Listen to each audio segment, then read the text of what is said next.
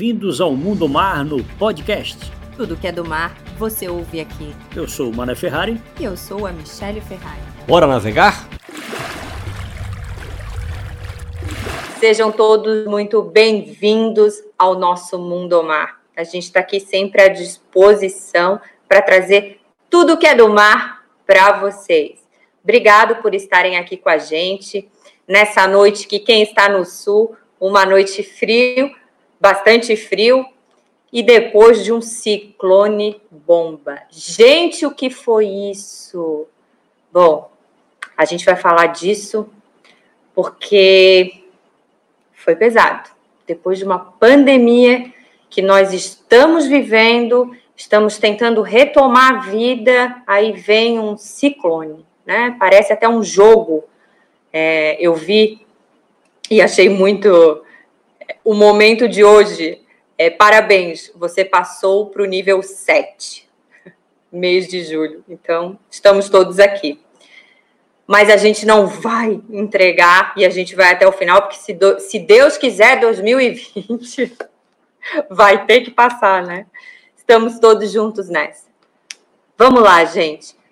É, o Mundo Mar é um oferecimento de TJG Imports Marina Verde Mar, Netuno Geradores e Marina Pier 33, lá em Biguaçu.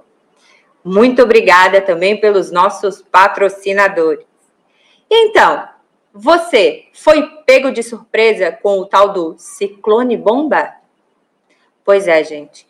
Ele deixou um rastro de destruição em Santa Catarina, no Paraná, no Rio Grande do Sul nessa terça-feira, dia 30 de junho, último dia do mês, e no dia 1 de julho. Né? Esse fenômeno ele causou fortes chuvas, rajadas de vento muito fortes, que destruíram casas, causou muito destelhamento, teve quedas de árvores e muita gente ficou sem energia. Ainda estão sem energia, vale lembrar.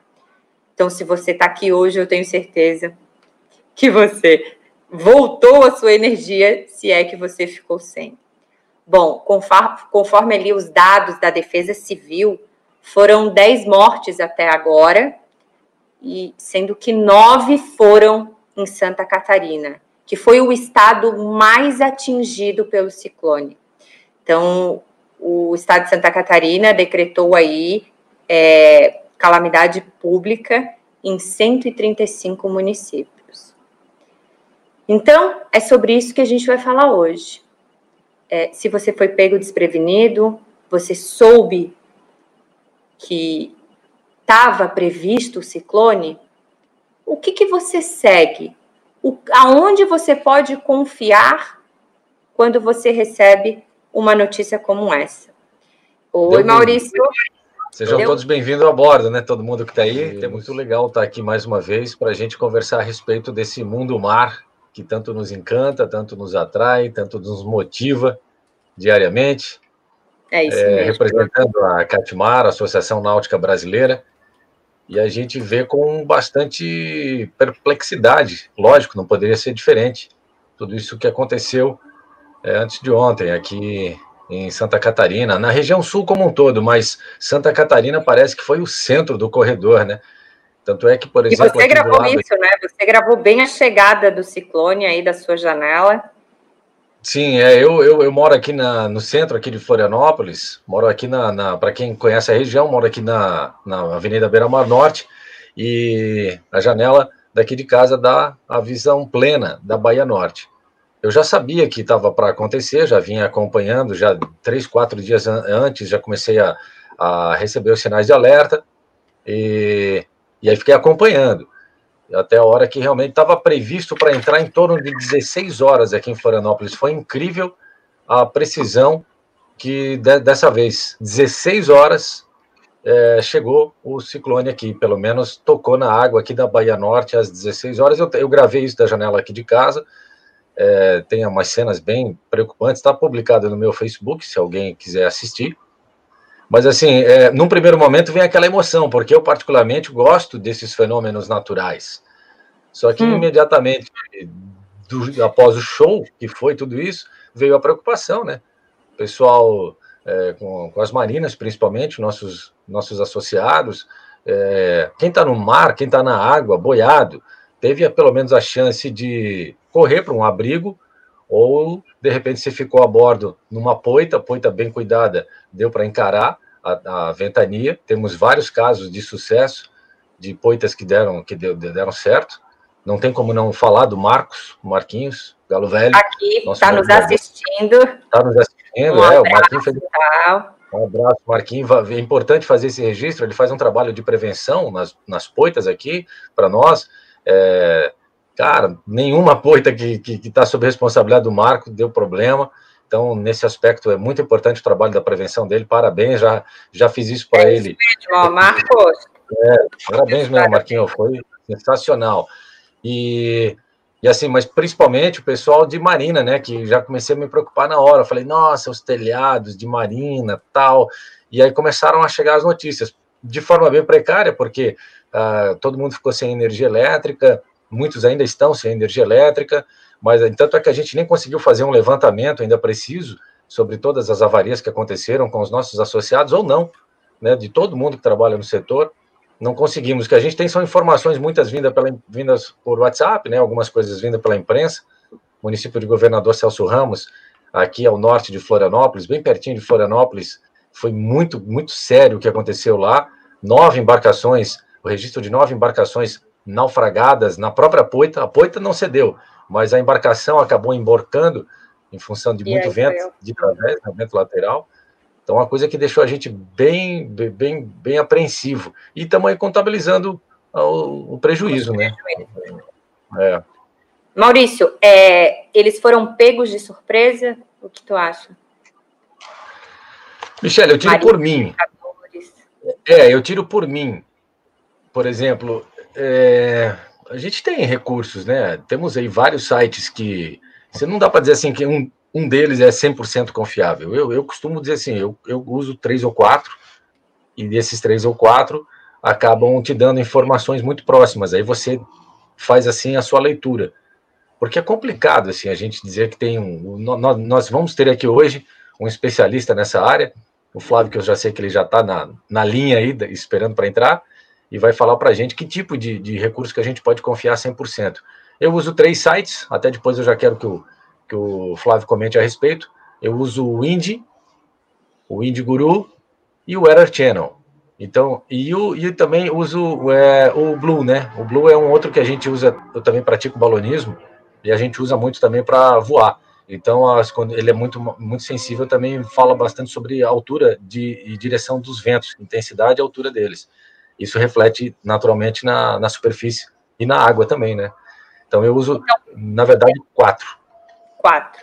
Então, vamos é. chamar o nosso instrutor de navegação e mergulho, Flávio ah. Ramires, da Navegantes do Sul. Flávio, boa noite, seja muito bem-vindo. Boa noite, pessoal. É um prazer estar de volta ao mundo do mar, né? É, virtualmente e muito bem acompanhado. É, o, o, lamentavelmente, a gente está aí para tratar né, de, um, de um sinistro, né, que foi essa, esse incidente, esse fenômeno meteorológico, mas eu sou um otimista, até né, por uma questão de sobrevivência. Então, o, o lado bom é que a gente está aqui para discutir como fazer uma previsão disso, né, como trabalhar a previsão e a nossa proteção. Então, isso que eu, eu quero ver a coisa sob esse ângulo, né, sendo, sendo otimista para trabalhar a perspectiva aí da, da de previsão e prevenção. Então, muito obrigado pelo convite de vocês e é um prazer estar no Mundo Mar de novo. Nossa, a gente é que agradece. A gente esteve aqui domingo, né? Infelizmente, agora nós vamos falar sobre algo que nos devastou, principalmente o estado de Santa Catarina, como eu já falei. Mas, Flávio, você que é um entendedor da meteorologia e instrutor que for, capacita muitas, é, muitos navegadores, né, mergulhadores, Fala para a gente um pouquinho do histórico de ciclones. A gente tem uma continuidade? A gente aprendeu com isso?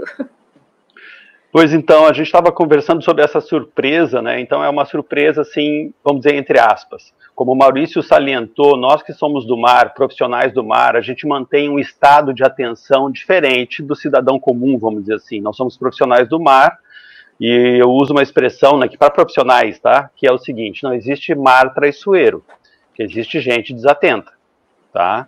Estamos falando aí dos profissionais, de gente que vive disso, que estuda isso. Então não existe mar traiçoeiro, existe gente desatenta por sermos assim atentos, especialmente eu que sou meio paranoico com segurança, né, eu tenho formação na área de, de, de segurança do trabalho no mar, então eu sou é, necessariamente paranoico, então me fico me antecipando.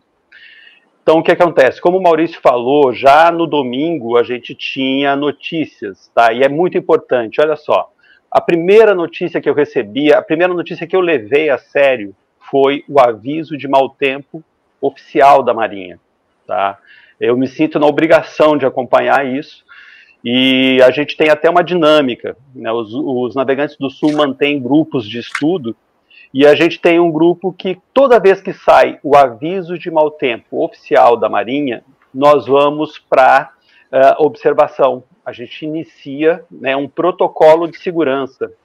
Então, quando sai o aviso de Marinha, e isso, normalmente, atualmente, eu estou acompanhando isso por rede social. Então lá sai um post. Quando sai o post na rede social, eu vou, por obrigação profissional, eu vou até o site da Marinha, eu vou até o Meteo Marinha. Tá? Então, essa é o, a nossa fonte mais confiável de informações. É, e a gente traz boas notícias, tá? O, o Meteo Marinha, a Marinha do Brasil, está muito bem equipada. Tá? Vou demonstrar isso para vocês aí, né, com esses relatos. Então, não foi tão novidade à medida que a gente sabia já desde domingo, e vamos olhar um pouco mais para trás, tá? Vamos examinar isso historicamente. É, me corrijam aí, eu já, eu e os meus neurônios já dobramos o cabo da Boa Esperança, então vocês fiquem à vontade para me corrigir com relação às datas, tá? Em 2003, nós fomos, sim, é, aliás, a, a Santa Catarina está no meu coração e é a minha sala de aula. Tá? A minha iniciação se deu aí, como aprendiz de pescador. Então eu estava na ilha aprendendo com os pescadores do, do, do, de naufragados. E em 2003, todos realmente fomos pegos muito de surpresa, sem qualquer aviso naquela época, com uma ventania extraordinária. Eu diria que um fenômeno que eu não estava aí, né, mas acompanhando, medindo, que um fenômeno muito parecido que acabou deixando a ilha sem luz. Uhum. Tá? E ali se sucederam ali, né? O troço é um efeito em cascata, né? Começa vento, aí cria mar, aí a embarcação se solta, aí a luz, né? É, é, é prejudicada a transmissão de energia. Isso aconteceu e a ilha ficou sem luz mais ou menos uma semana. Aquilo foi uma comoção pelo estrago e pela surpresa que, né? Foi integralmente uma surpresa. 2003 é, não satisfeito, né, a natureza querendo nos dar uma lição um pouco mais clara, um ano depois, é, aí o Brasil todo ficou surpreso quando aconteceu o furacão Catarina. E foi justamente quando eu estava estudando. É, eu sou um eterno aprendiz de pescador, e nesse momento eu estava estudando para o exame de capitão, com os livros do Geraldo Miranda de Barros.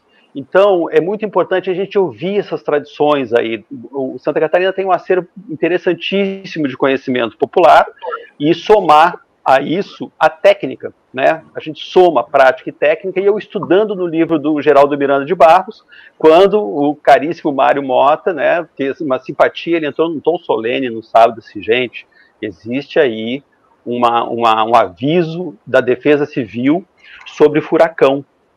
E a gente tem né, no, no, a, a, impressão de que o Brasil não tem furacão, não tem terremoto, esse nosso, esse nosso paraíso. Né? Isso é, até certo ponto, verdade.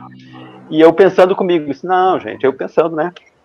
Não, gente, bobagem. Isso eu estava na página, né? O, o, nome do livro é Meteorologia para Navegantes. Recomendo. E ali estava a descrição das nuvens. E eu disse, não, não existe furacão no Brasil, que bobagem falar um negócio desse. E aí eu olhei lá embaixo da classificação de nuvens, que é muito difícil, tá? A gente tem um quadro, tem foto para classificar as nuvens, mas assim, em, em, numa imagem, numa foto, num livro, não é tão fácil. Quando eu olhei as letrinhas pequenas, Quem tem esse livro aí pode, pode abrir, muita gente tem, tem muita gente A bem gente vai formada colocar aí. a inscrição para vocês, tá? Isso. Nas letrinhas pequenas, o, o Geraldo Miranda de Barros dizia o seguinte: em caso de furacão, todas as nuvens se apresentam, chama céu caótico, é o nome oficial, né? Chama-se céu caótico. Eu peguei o livro, disse, se fosse, fui caminhando para a janela, disse, se fosse isso, se fosse isso, todas as nuvens estariam aí. Até agora arrepio o fio do lombo quando eu lembro da, da, de ter visto todas as nuvens. Então, essa foi a minha aula, a minha iniciação né, de, de técnica de meteorologia, foi o ciclone Catarina. Eu estava aí, estava no estreito. Então, eu vi aquilo e eu peguei uma perspectiva da janela do, do, do apartamento, desci e fui até uma pracinha e olhei no entorno. Todas as nuvens estavam lá ao mesmo tempo, isso é incomum. Então estavam as nuvens baixas, as nuvens médias, as nuvens altas. Né? Então é por observação. E aí realmente aí o meu estado de alerta subiu, né? E comecei a realmente dar ouvidos aí ao alerta.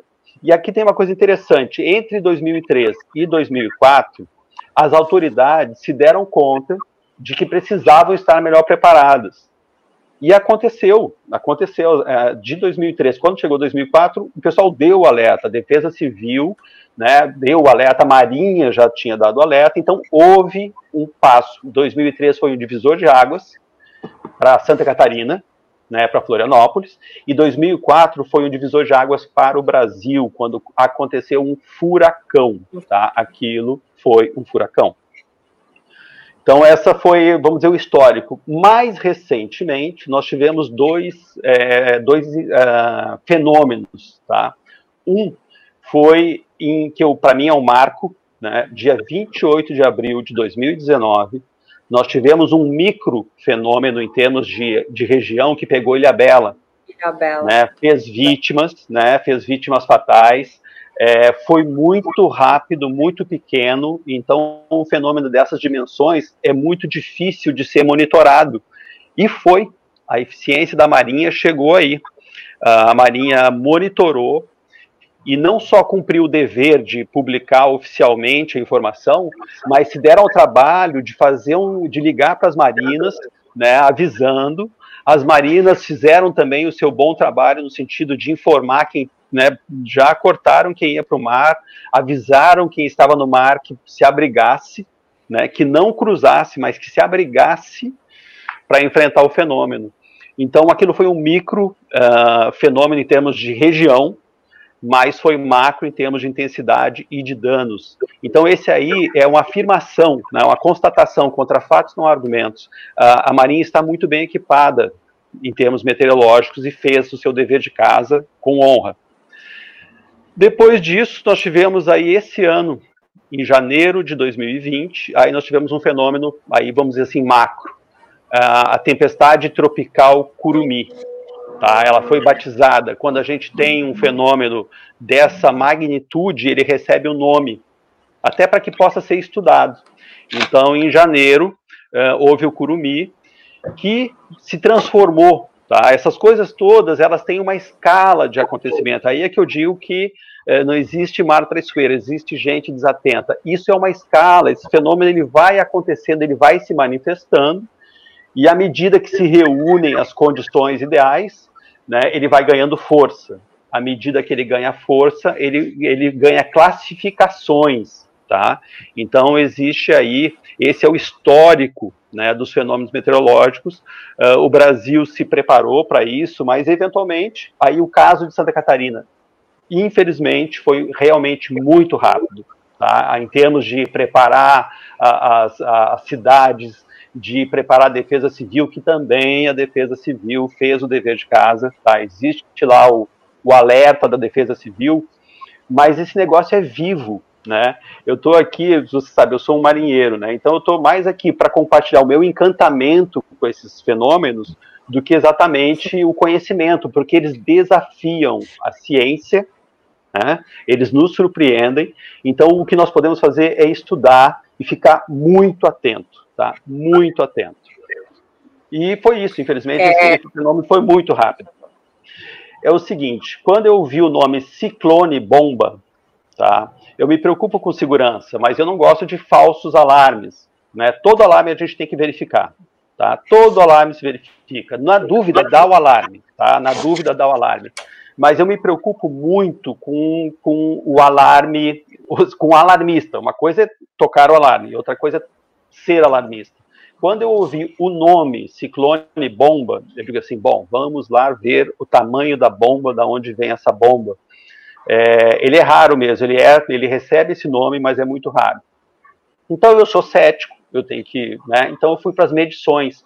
E entendam o seguinte: quando se fala de ciclone, o ciclone faz parte da nossa vida. O que é ciclone? É simplesmente uma massa de ar quente, vamos dizer assim, uma massa de ar um pouco mais quente e ela gira no hemisfério sul, ela gira no sentido horário, isso é um ciclone.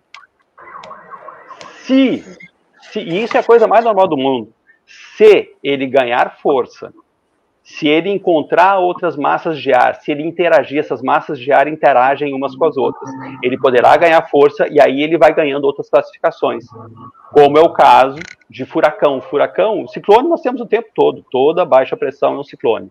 Quando ela ganha força, ela se torna, poderá então se tornar uma tempestade tropical, como foi o Curumi, e não chegou a furacão, que o pessoal já estava alarmando em janeiro que ia ter outro furacão. Não, foi uma tempestade tropical sim, foi forte sim.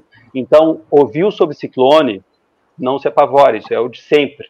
Ciclone extratropical porque está entre os trópicos, é só isso. Agora tem que ficar atento, porque ele pode ganhar força. Vamos dizer assim, é um bicho vivo, tá? E ele está onde nesse momento? É, o ciclone está subindo a costa. Na verdade, ele se afastou. Né? Ele se afastou, ele se aproximou da costa aí em Santa Catarina. E como existem outros sistemas que interagem, né, vocês vão assistir isso daqui a pouco, ele se afastou, era previsível que ele se afastasse.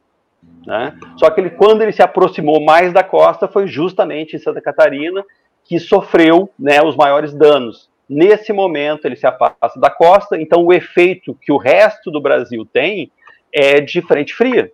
Essa frente fria passou ontem pelo Rio de Janeiro, né? nesse momento ela está na altura de Espírito Santo, né? então esse é um fenômeno dinâmico que a gente tem que acompanhar, ele interage com outras massas, então aquela força se dissipou, mas nós mantemos o estado de, de atenção. Antigamente, não vamos dizer assim que é tão antigamente, a gente não estava acostumado com essas rajadas de vento. Não, é um, não eram tão comuns como agora está acontecendo. Isso se dá por quê? Essa mudança climática, assim, o tempo todo é vento, chove, daqui a pouco dá sol, tudo junto e misturado. Tá. Tem, tem pelo menos dois fatores aí, tá? Pelo menos dois fatores. Um é que nós estamos mais atentos né? O pessoal diz assim, nossa, será que está acontecendo mais desgraça no mundo? Sim, não, na verdade tem mais celular com câmera. Mas tem, também existe né, o, a maior incidência, e hoje nós podemos medir melhor. Então, e está acontecendo mais fenômenos. Em termos globais, a gente chama isso de mudanças climáticas. E ainda nas mudanças climáticas, nós temos aí, simplificando, duas vertentes. A Terra está aquecendo, Está derretendo a calota polar? Está. De novo. Isso já aconteceu antes. Na era do gelo, não foi isso? Então existe um fator natural né, de mudança climática, que é esse fator macro. Né? Agora, o que acontece hoje, em 2020? Acontece que, além da natureza em si, o homem, os fatores antropomórficos, né, então a, a nossa ação, a nossa o nosso existir, o nosso modo de vida está impactando também, ou seja, nós somos um acelerador das mudanças climáticas. Então as mudanças climáticas elas acontecem desde sempre, vão continuar acontecendo. Então, em termos históricos, vamos remontar lá a era do gelo. Foi um degelo, graças a Deus, né? Só que nesse momento a gente percebe mais, nós temos mais tecnologia para medir e o comportamento do homem, o nosso, nosso modo de vida, ou seja, os fatores antropomórficos, eles impactam. Então é hora de da gente rever valores. Não é que a natureza vai parar de mudar se a gente se a gente mudar, mas é o nosso papel sim. Né? Nós podemos fazer isso em escala global. A gente sabe que dá muita diferença. Tá? Só para vocês terem uma ideia, eu falar aqui do, do Rio de Janeiro, onde a gente está assim é, encantado com a Baía de Guanabara. Já nos primeiros dias, com 15 dias de, de, de pandemia, a água ficou transparente. Uma beleza, uma piscina. Né? Santa Catarina tem o benefício né, de ter, assim, ser muito bem servida e, e bem cuidada. Agora aqui a gente tem uma Baía da Guanabara assim que apanha de todos os lados. E com 15 dias de pandemia, a gente começou a ver vida marinha, né, a água transparente. Então, sim, né? As mudanças climáticas estão aí, elas são da natureza, mas nós somos um agente assim poderoso de mudanças e podemos fazer a diferença para melhor ou para pior. Imagina, é sempre uma aula, né? Ouvir o Flávio com essa didática dele, com essa, essa forma bem clara de se expressar e toda a experiência, né? Então a gente fica meio assim até quase sem perguntas, que eu fico é, orgulhoso de poder estar perto aqui, estar dentro desse movimento mais uma vez, e orgulhoso também de saber que tem muita gente assistindo a gente agora. O tema ele é muito importante, porque é, eu sempre digo, se a vida te dá um limão, faz dele uma limonada, né? Ou uma caipirinha, como queira. Ou seja, isso tudo que aconteceu é muito importante que a gente abra os nossos ouvidos, nossos olhos, nossa mente para buscar mais informações de todos os aspectos. Há uns dias atrás, a gente também estava numa transmissão dessa aqui ao vivo, inclusive com o Flávio, é, eu fiz menção a um, um, dos mestres que eu tive no meu tempo de formação profissional marítima, mestre Sandoval, né, Flávio? Ele, ele é. sempre falava uma expressão assim, ó, esteja sempre preparado para o pior. Olha, hein? Tripulou, não, é, ele já faleceu, né? Mas ele estava na reserva, é, tripulou navio, navio, lógico, navio aeródromo, né? Que são os porta-aviões, submarino, então, ele, muita experiência como navegador de guerra, de marinha de guerra, então ele sempre, eu, isso me marcou muito, esteja sempre preparado para o pior. Porque assim, se não acontecer, melhor. Mas se acontecer, você vai estar com a sua cabeça condicionada. A gente está falando agora principalmente para quem está a bordo, né? para quem está dentro da água. Ou não também, para quem tem a sua embarcação numa poita. Por exemplo, estamos aqui no início da, da, da, transmissão sobre o trabalho importante que o Marcos faz na região ali dos navegadores, velejadores de Santo Antônio de Lisboa, também lá em Jurerê, nas poitas lá de Jurerê, faz sempre o trabalho de manutenção preventiva. Ou seja, é nesse sentido aí esse pensamento. Ou seja, você vai deixar para fazer um teste ou fazer um trabalho só reparador? Não, você tem que fazer um trabalho preventivo. Ah, inclusive quem tem marina. Pessoal que tem marina fica pensando, pô, eu, quando eu entro numa marina, eu sempre olho assim os telhados, né? Fala, nossa, isso aqui dá uma vela perfeita, numa hora de uma ventania é um perigo, sabe? E vejo que, assim, é, tem, é, tem, tem, muita gente dedicada a, a, trabalhar na prevenção dos acidentes dentro de marina. Ainda assim, o estrago foi grande, porque, lógico, a magnitude desse evento climático que aconteceu aí na última segunda-feira foi colossal, né? Foi segunda não, que dia que foi? Foi antes de ontem, hoje é quinta, foi terça-feira, né?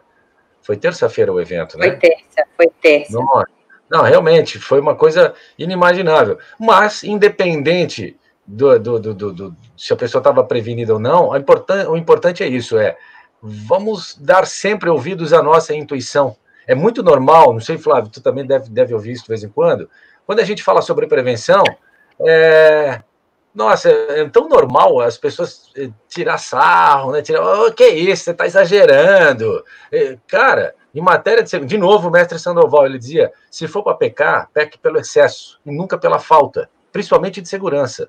Então, qual é o problema de você estar tá toda hora futucando seus coletes salva-vidas? Toda hora você está olhando as suas amarras. Como é que estão meus cabos de atracação? Como é que está meu cabo de fundeio? Como é que está minha âncora? Como é que estão as, as abraçadeiras que seguram as mangueiras de refrigeração do meu motor?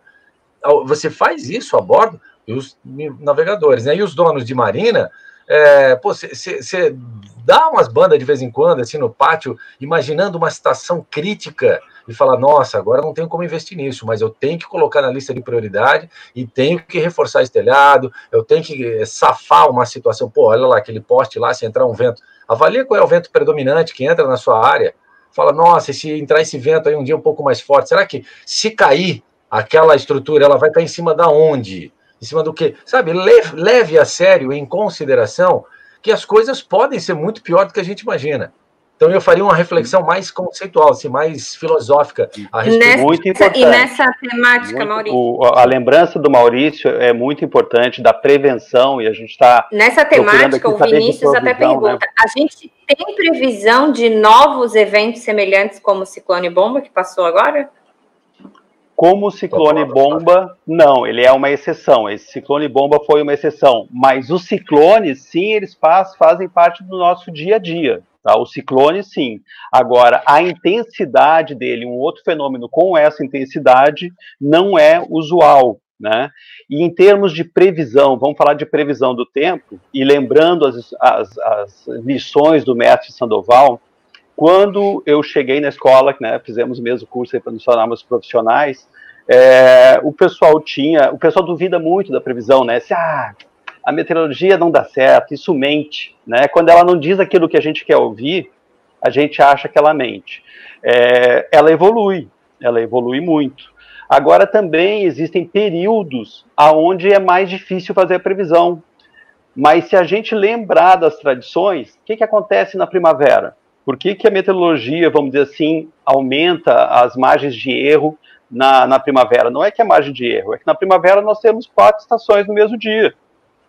Isso é instabilidade daquele período. Então, isso não pode, né? Esse período, a estação da primavera, não, não invalida todo um ano né, de boas previsões, previsões de safra, né, previsões de risco de safra previsões para navegação, que é essa do mar, né, que a gente precisa de uma previsão com precisão. Quando né, foi, foi um imperador romano, que Adriano foi que disse, navegar é preciso, ele não estava falando de necessidade, ele estava falando de precisão. Alguns séculos mais tarde, Fernando Pessoa fez uma, né, uma brincadeira poética com isso, belíssima, mas quem disse isso foi Adriano, e ele estava falando de precisão. Então vamos ver como é que é a precisão hoje da, da, da, da meteorologia. Lá na escola, nós nos encontramos é, com os pescadores, nos formando, e o pescador conhece, ele tem muito conhecimento. Só que vamos falar de precisão. Quando estava soprando o Nordeste, a gente ia tomar o um cafezinho ali, né, Maurício, perto da praia, naquela bela escola de marinheiros, o pescador soprando o Nordeste diz assim, é, vai entrar o vento sul. Olha, em termos de previsão, isso é chover no molhado, porque tem dois ventos na ilha, a rigor. Então, se está soprando nordeste, o que vem para aí é sul. Então, o que, que nos interessa em termos de precisão? Saber qual é a intensidade, quando acontece e qual é a intensidade. E isso amadureceu muito, isso evoluiu muito. Então, qual é o tipo de previsão que nos dá mais precisão? Aquela que pega uma área menor aquela que examina áreas menores. Quando aquele pessoal bonito na televisão pega o mapa do Brasil assim, olha, nesta área, aquilo me dá tristeza, eu não, não assisto mais televisão, né? Mas aquilo me dá tristeza, assim, na, nesta área, ou quando alguém diz tem um ciclone bomba, aonde? Tem que nos ajudar a saber aonde, aonde ele vai chegar. Esse ciclone bomba foi um, foi um alerta para todo o Brasil, ele afetou o Brasil todo. Né? Então, a precisão é isso, é saber em que momento vai chegar e com que intensidade. Como disse o Maurício, muito bem colocado, houve precisão na hora da chegada, 16 horas se cumpriu. Então, vamos lá. Eu quero. Por que, que a gente está uh, podendo falar sobre isso, vamos dizer, com alguma propriedade, enquanto homens do mar? Né? Porque a gente está uhum. mantendo os estudos, a atenção constante. Então, o primeiro, o nosso primeiro, a minha primeira referência, a Marinha, saiu um aviso de mau tempo tá? E eu sei que ela está bem equipada. É só um aviso. Aí eu entro no Meteomarinha, aonde lá estão descritas as condições. Qual é a direção? Qual é a velocidade? Que dia vai chegar? O Meteomarinha tem essas informações. Quanto que isso vai mexer com o mar, tá? Mas ainda assim é um boletim simplificado, tá? Que é transmitido pelo rádio VHF. Esse boletim da Marinha Meteomarinha ele é transmitido às seis da manhã, às nove da manhã. Tá? Aí na região de vocês, quem faz isso é a Floripa Rádio. Então, além de estar no site, a Marinha divulga isso através do rádio VHF. Mas é um boletim resumido. A própria Marinha disponibiliza também, aí sim, a carta sinótica. Uma ilustre desconhecida. Infelizmente, uma ilustre desconhecida. Então a carta sinótica já é um gráfico, nós vamos ver isso passo a passo, tá? Estou só antecipando como é que foi feito, nós vamos examinar isso mais de perto. A carta sinótica, ela nos mostra como é que essas massas de ar estão se comportando. A gente acha que o ar é uma coisa assim levinha e né, que a gente não consegue vê-lo claramente, mas na verdade essas massas são densas. Elas se relacionam, eu vou aqui dar um exemplo para leigos, tá? Como se fossem engrenagens. Então uma engrenagem gira no sentido, a que está imediatamente em contato com ela está girando noutra. Né? Tem uma engrenagem grande que ela se mexe lentamente. Quando ela está em contato com a engrenagem pequenininha, a pequenininha gira igual um bicho. Entendeu? Então vejam assim, vocês vão ver a carta sinótica, vocês vão ver as massas de ar, então pensem nelas como engrenagens. Olha aí, ó, na tela agora com vocês o aviso de Marinha, aquele que nós é, recebemos na rede social. Pode voltar no primeiro slide, isso. Isso aí é um, só uma chamada, é como se tocasse uma sineta. Tá? Então tocou claro, a sineta. Vamos só, só, deixar mais claro, né? Para quem tem, a gente sabe que tem bastante navegador olhando, que entende. Mas para quem não tem a mínima ideia, né, o Flávio agora ele vai ensinar para a gente como você poderá daqui para frente acompanhar a previsão do tempo com mais precisão, que foi o que ele falou. Quando você vê lá na televisão e ele diz que aqui vai chover, ali vai dar sol, é muito amplo, né? E na navegação tudo é muito preciso.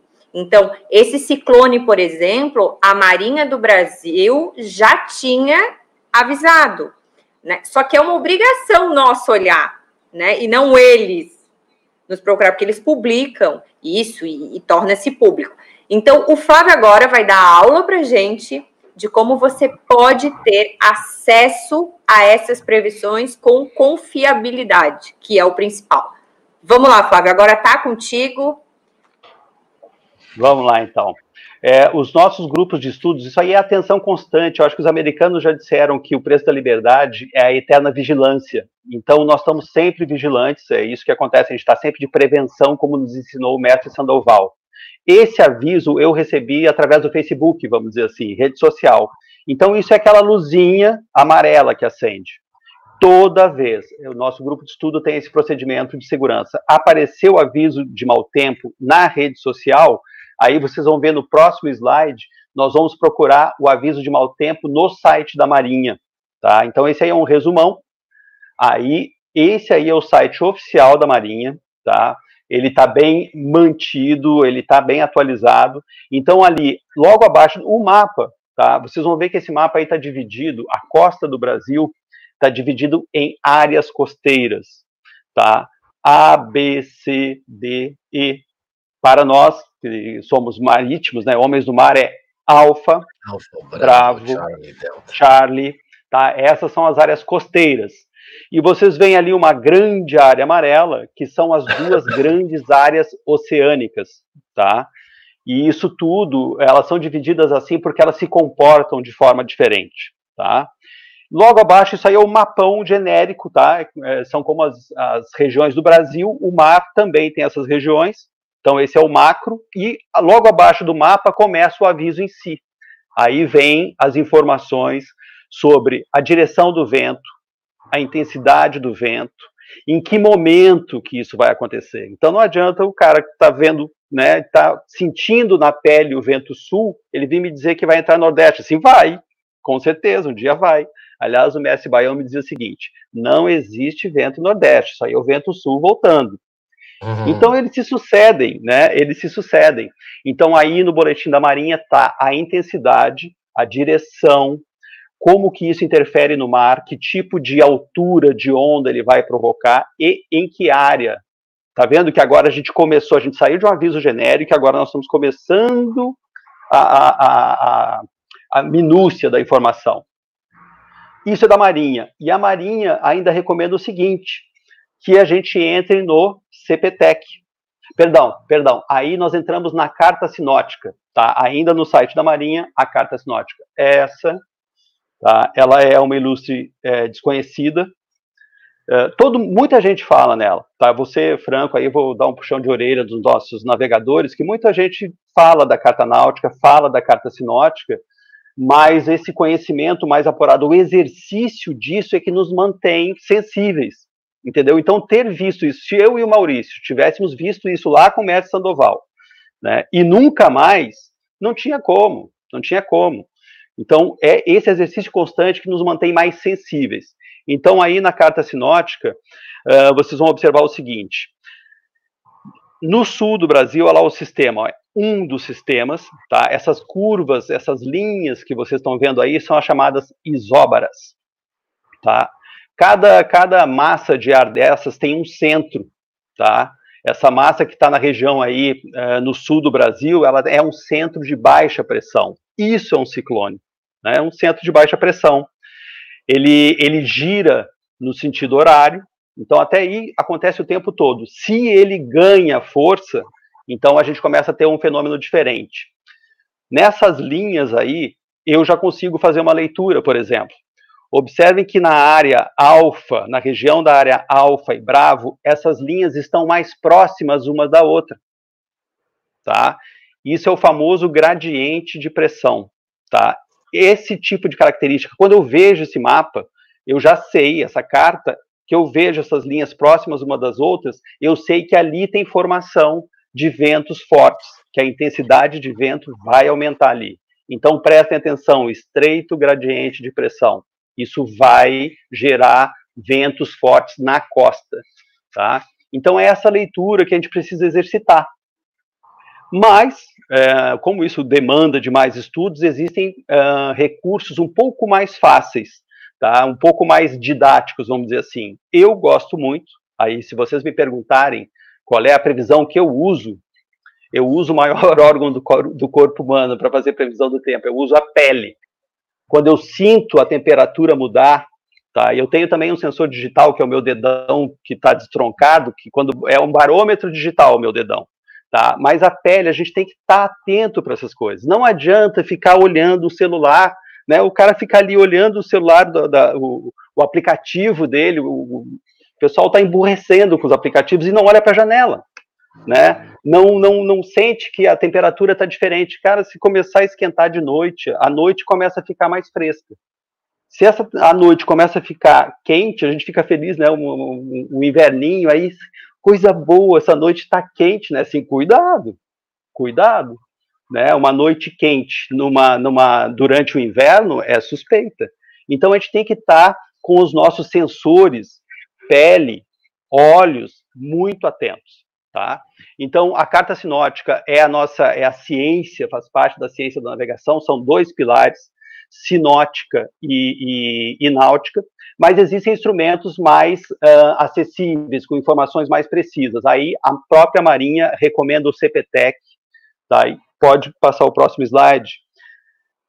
Pode parecer difícil, tá? Uh, interpretar esse gráfico, mas ele só depende de uma. Deu a palavra mágica, depois que a gente esclarece isso, discute o gráfico, ele passa a ser uma maravilha, igual carta náutica. Com, trocando um pouquinho de ideia, o pessoal assim, nossa, agora aquele negócio ali é fundo, né? ali tem uma pedra, não tem? Isso aqui não é um banco de areia. Então, depois de uma pequena ilustração desses gráficos, né, que assim parece um negócio de outro mundo, mas não é desse mundo mesmo, é do mundo mar e é nosso. Então, o CPTEC, esse gráfico é muito completo, extremamente eficiente, tá? Quem usa aí os, os modelos globais, muito famosos, o Maurício citou alguns, tá? Então, perfeito. Só que, amigo Maurício, esses são modelos globais. Então, o que, que acontece? Eles pegam grandes áreas, como 40 quilômetros, 40 por 40. Esse, esse modelo é um modelo brasileiro. Existe um supercomputador chamado Tupan, que produz um gráfico que a precisão dele ele tá, examina áreas de 5 por 5 quilômetros. Então, se vocês me perguntarem qual é hoje o modelo mais preciso que eu conheço, pelo menos, Tá? Ele é brasileiríssimo. É o computador Tupan que produz esse modelo, tá? muito, muito preciso e educativo. Quando eu olho esses gráficos, eu tenho utilizado isso nos nossos grupos de estudo.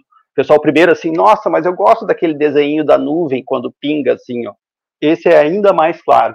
Então, CPTEC, senhores, é, é, usem o CPTEC, estudem o CPTEC, porque ele, inclusive, é fonte oficial. Tá? Isso é assunto realmente para uma demonstração mais aprofundada, e nós vamos para frente um pouquinho, né, para o remédio não matar o doente. Então, olhamos o CPTEC e vamos avante. Aí é o seguinte, tá? Nós, eu não sou contra aplicativo, eu só acho que as pessoas precisam usar as ferramentas com mais critério.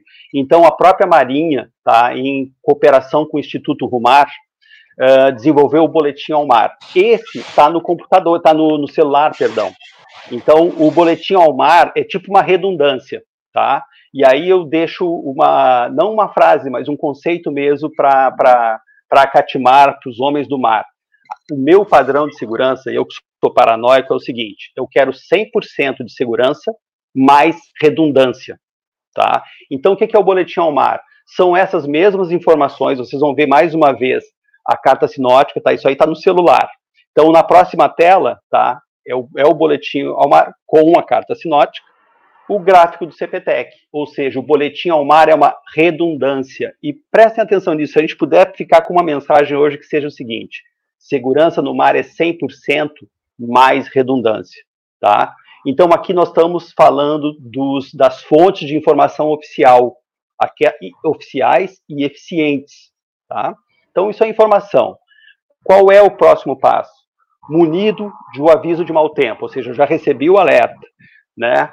Comecei a examinar, aí estamos falando de mar, aí nós entramos em terra quando a Defesa Civil pega esses dados e também emite os, os, alertas, que só os homens do mar saber não ia resolver. Então, a Defesa Civil em Santa Catarina tem feito um bom trabalho, tá? Mas nunca é suficiente, né? A gente sabe que a gente está sempre correndo atrás em termos de segurança, tá? Então, a Defesa Civil, prestem atenção, mantenham. Uh, foi feito um estudo aí, enquanto a gente conversava sobre isso, para publicar os telefones da Defesa Civil, os telefones da Marinha, a Marinha está com um telefone aí para emergências, que é o 185, funciona muito bem. A Defesa Civil de Santa Catarina também tem um telefone aí que vai ser publicado. Então, prestem atenção nesses órgãos. Vocês têm as ferramentas, vocês têm gente trabalhando bem. Então, deem ouvidos a esse pessoal. Né? Saiu um alerta, vão lá dar uma olhada. É nossa obrigação. É nossa obrigação. Tá? Então, essa é a defesa civil. E aí, quando é que entra a pele do Ramires? Quando é que entra a previsão do Ramires? Quando é que entram os sensores do Ramires funcionando? Aí nós começamos a, a fazer. Lembra que eu falei para vocês que a previsão ela é mais específica quando pega áreas menores? Então, aqueles aplicativos que vocês se viciaram, né, que não tiram a cara do aplicativo, eles pegam áreas, vamos dizer aí, de 40 quilômetros. O CPTEC, 5 quilômetros. Não é ruim. Agora, quando eu tenho instrumentos, quando eu coloco aí, ó, medição e observação, com um simples termômetro, eu já tenho um indicador razoável. Esse é o termômetro mais simples que a gente conhece, né? E que, associado ao olho humano, olha lá os rabos de galo lá, ó, nuvem alta, rabo de galo. Então eu uso, eu observo a mudança da temperatura, as mudanças bruscas, e eu estou alerta agora. Tá? Eu senti a temperatura, medi a temperatura e agora eu estou de olho na janela. Então estão aí os rabos de galo da entrada desse, desse sistema no Rio de Janeiro, ou seja, o que antecipava o rabo de galo são, tecnicamente, são chamados cirros, nuvens altas, elas são brancas, elas não têm sombra. Tá? Então esses são os cirros, eles nos ajudam muito numa previsão antecipada. Eles são os primeiros caras a dar o sinal, junto com a Marinha. Tá? Quando a gente vê o cúmulos nimbus e diz assim, vai chover, assim, é, vai, né, meu? Todo mundo sabe agora. Então, o, o Cirrus, ele antecipa aí, né? Um, quando a gente vê cúmulos nimbus aí no, no, na ilha, a chuva está a 30, 40 minutos da cabeça da gente. Quando a gente vê o Cirrus, nós estamos olhando dois ou três dias para frente, então nós estamos falando de previsão, né, de atenção. Então, vejam, peguei as fontes oficiais, consultei os dados da previsão e agora eu estou fazendo medição e observação. Eu estou vendo no meu local, na minha casa, no meu barco, na minha marina, o que está acontecendo. Eu coloquei aí duas coisas muito simples, tá? o termômetro e a janela, que é quando nós começamos a trabalhar. Aí a pele está funcionando, os olhos estão funcionando. Vamos, vamos além, né? Vamos, vamos agora levar essa, essa observação a um outro nível. Né? Ali era um negócio doméstico, um, um termômetro doméstico com a janela de casa. Mas nós, homens do mar, temos outros instrumentos. Na minha esquerda aqui, né, nós temos uma, uma, uma estação meteorológica analógica, analógica. Ela tem ali três instrumentos que são, vamos dizer, os três pilares, o trinômio da, da, da, da meteorologia. Ele tem o termômetro, tem o, o barômetro e o higrômetro. Então, tem ali três informações: temperatura, a pressão do ar e a umidade. Isso me dá, aumenta muito as chances. Aí eu tenho um quadro muito bom do meu local, a minha leitura. Tá? Então, isso realmente é preciso. Esses instrumentos aí, os analógicos, são. E os pescadores, por incrível que pareça, os pescadores sabem usar o barômetro como ninguém. Quando eles veem o barômetro descendo rapidamente, eles já eles entram em estado de atenção. Tá? Então, é, não é um instrumento lindo esse negócio? Então, conheçam melhor a estação meteorológica, observem a estação meteorológica. Observou, teve um, um aviso de mau tempo, sentiu que a temperatura mudou, vai lá e observa o barômetro. Do lado direito, tem aí um, um GPS portátil. Né? Um dia você vai ter um, pelo menos deveria. É, ele, esse aí, por exemplo, ele é muito subestimado. Os, os, portáteis, todo mundo quer uma tela enorme, né? Esse, esse aí tem um barômetro. Então, ele em si, ele já é um, um, um excelente instrumento de avaliação, de medição das condições, tá? Então, se, qual é a, a indicação do barômetro? A pressão caindo rapidamente, eu tenho a aproximação de uma baixa pressão, eu tenho a aproximação de um ciclone, tá? que poderá, se ganhar intensidade, se transformar num fenômeno né, com outra classificação. Então, nós estamos aprofundando, estamos aqui dando mais precisão para a nossa medição e a nossa observação. Prestando atenção no seguinte, não precisa tanta tecnologia, o termômetro ali do, do, da cozinha ajuda, tá? O barômetro aí, essa estação meteorológica ajuda também, tá? Não precisa ser eletrônico, não precisa estar no tablet, não precisa estar no computador. Então existem recursos aí, todo mundo tem acesso, que pode ajudar muito na previsão e aí depois na prevenção. Observem ali que eu coloquei assim, ó, medição e observação. Por que, que eu coloquei aquela ação em vermelho? Tá? Não adianta eu prever e não fazer nada diante de uma observação de que há uma mudança nas condições, eu tenho que tomar as prevenções, tá? Que é onde que é o nosso objetivo, né? Prever e, fica, e não tomar nenhuma atitude não é admissível. Aí também mais dois, mais dois uh, é, modelos, né? Aí fala de redundância. Então, aqueles instrumentos simples, aí do, no meu lado esquerdo aqui a gente tem uma pequena uh, estação meteorológica com todas as informações, inclusive com o tempo. Tá? É, esses instrumentos não são instrumentos caros, são instrumentos bonitinhos, inclusive ele muda ali os ícones, da, põe o solzinho, aparece a chuva, né, um gráfico de pressão caindo, então ele ajuda muito. E na minha direita nós temos aí um, um barômetro tá, de pulso, tá? São relógios que, que têm esse tipo, pra, normalmente para esportistas, e que é um é fácil de ter ele né, no, no barco, no carro. Quando eu percebo uma mudança, tá aí. Então são existem instrumentos. Tá? A gente precisa se familiarizar, a gente precisa utilizar, a gente precisa conversar sobre isso como nós estamos fazendo agora.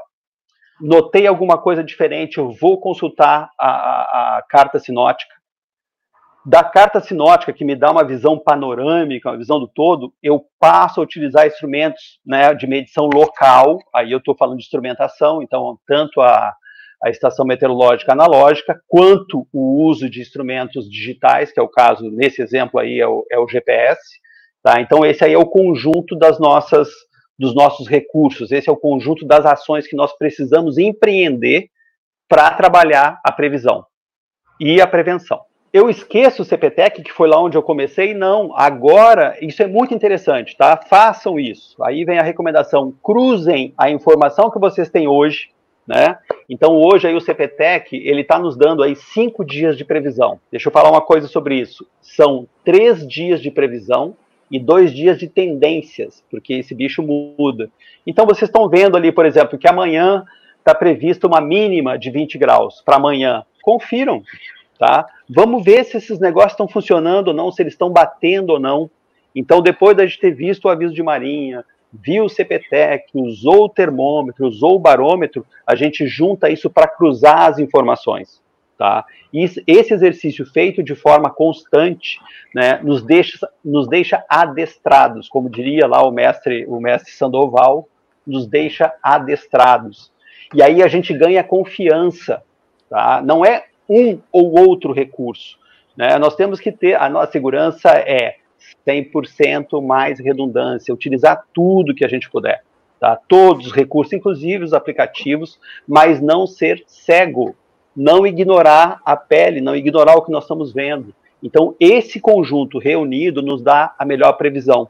Tá? Então, é, é, o conjunto desses recursos aí. É, durante o nosso curso lá de três meses, eu, eu compartilhei já com meus colegas pescadores e marinheiros esse gráfico do CPTEC. Eu colocava na porta de entrada da sala de aula, aliás, o motivo do Sandoval brigar comigo, inclusive. Eu colocava lá, ninguém entendia nada, mas a gente foi explicando e mostrando, entendeu? Assim, olha isso aqui, ó, olha o vento aqui. Aí o pessoal muito desconfiado, né? O pessoal, o pescador me dizia assim, vai virar para sul. Assim, Quando? Não, vai virar para sul. Eu ia lá no gráfico do CPTEC e mostrava, pra, até para saber se a gente ia poder fazer nosso nosso trabalho nas escunas no final de semana, lá se a gente ia poder ganhar o pão nas escunas, a gente olhava essa previsão. Com isso, o pessoal começou a prestar atenção. Aí o que, que aconteceu? Três meses de curso. O curso começou no inverno, começou em julho ou junho. Três meses acompanhando, o pessoal começou a ficar feliz com a previsão, entender a previsão. A gente já podia se preparar, marcar compromisso ou não para trabalho. Quando chegou na primavera, lá no final do curso, chegou a primavera e a previsão do CPTEC falhou. O que, que o pescador falou assim? Essa porcaria! Então a gente tem que saber até quando dá errado. Basicamente é isso: é, é, é trabalhar todos os recursos possíveis e imagináveis, estar atentos, estudando o tempo todo, né? Isso vai nos dar precisão e confiança para uma previsão. Tá? Essa é, é isso que eu queria trazer para vocês hoje. Isso aí é o, é o, é o desenho, né? É o que foi produzido. Toda essa sequência aí foi produzida pelo nosso grupo de estudos e mesmo assim falha, entendeu? A gente, isso não é uma. O sub Sebastião Fernandes dizia assim: previsão, se fosse certa, chamava certidão. Isso é um estudo, uhum. né? Mas é um estudo que é viável. Eu conduzo a minha vida profissional, eu estou vivo até hoje, apesar do Catarina, apesar do Curubi, porque eu estudo, né? E fico atento até as mudanças. Recomendo, recomendo. Flávio, nós temos bastante alunos aí te assistindo, mandando oi. Colegas, Boa noite, colegas. Professor, viu, professor? é, eu, eu, entendo isso como, como um elogio, agradeço aí a, a deferência, claro. a reverência, né? Eu sou reverente aos meus professores, o Sandoval, o Dil, né, o Alcides, o Sub Sebastião Fernandes, ele, ele tem uma obra fantástica. Olha, Fernanda aí, outra nossa, Fernanda é. conhece muito, é, conhece muito, é um, é um clã. A Fernanda pertence a um clã de, de velejadores esportivos de alta performance, gente que realmente conhece, né? São atletas aí, atletas olímpicos. Então tem uma, uma todo um clã aí reunido. Muito legal ver esse pessoal interessado nisso que nessa oportunidade que vocês estão dando, né? De trazer essa discussão de prevenção e que essa prevenção, que a previsão e a prevenção virem ação, né? Vamos prestar atenção. Muito legal, que bom que o pessoal está aí, né? É, prestigiando é, esse tipo de, um de informação. Tua, falando um pouquinho da tua apresentação, quando você apresentou é, modelos que alguns desconheciam, talvez, né? Talvez poucos, mas quando aconteceu o ciclone, que nós ficamos sem luz, eu fiquei sem água, né? Não sei se todo mundo. É, os celulares acabando bateria e a gente praticamente não tinha como saber. E agora? Acabou? Vai vir? Vai voltar? Vai ter mais? A gente ficou sem eira nem beira, sabe? A gente ficou procurando o computador com bateria para ver se carregava o celular. Então, a gente ficou muito refém do celular. Isso é verdade. E, e, como é importante a gente ter outros métodos, e de fato nós não sabemos nada de prevenção, ou nós não praticamos, não é cultural nosso, né? nós não éramos é, o endereço de furacões, ciclones até então, Né, hoje o Marcos me disse isso, o Marcos Galo, que nos assiste, ele falou: tomara que eles esqueçam o nosso endereço. E aí eu disse: olha, é isso que eu queria que tu esclarecesse, é, é, Flávio. Grande Marcos aí, que o, o, São Marcos, né? Ele já tá, não é palmeirense, mas já é o São Marcos aí, pelo, pelo trabalho que ele faz de prevenção. Eu acho que eu vou chamar ele de São Poita agora. São Poita. né, São esse Poita. de prevenção dele. Vamos pensar o seguinte: aconteceu uma vez. Tá, pode não acontecer de novo. Aconteceu a segunda. Aconteceu a terceira. Não é coincidência. Eu sou otimista, mas eu não posso, eu tenho que ser realista. Então, é, é eu, a gente pode dizer tá, que a região de Florianópolis, especialmente, mesmo nesse momento, o estado todo foi afetado. Mas em 2003 foi muito localizado em Florianópolis. Em 2004, a maior parte do estrago foi na costa entre Florianópolis e Ibituba. Esse fenômeno, rápido como entrou, agora nós vamos entrar assim na observação. Vamos pensar um pouco mais sobre isso. Existe um estudo chamado é, sobre os tubos de Venturi. Tá? O que são tubos de Venturi? a, a, a, costa, a costa catarinense, né, ela é aí onde vocês estão, ela é rochosa e ela tem uma formação física que pode estar facilitando, pode estar abraçando esses sistemas, tá? Então aí nós estamos no nível dos estudos, tá? De avançar nesses estudos, avaliar a, a, o aspecto físico, tá? Da, da, da, da, Serra Catarinense. Por exemplo, a gente conhece o, o vento sul e o vento nordeste.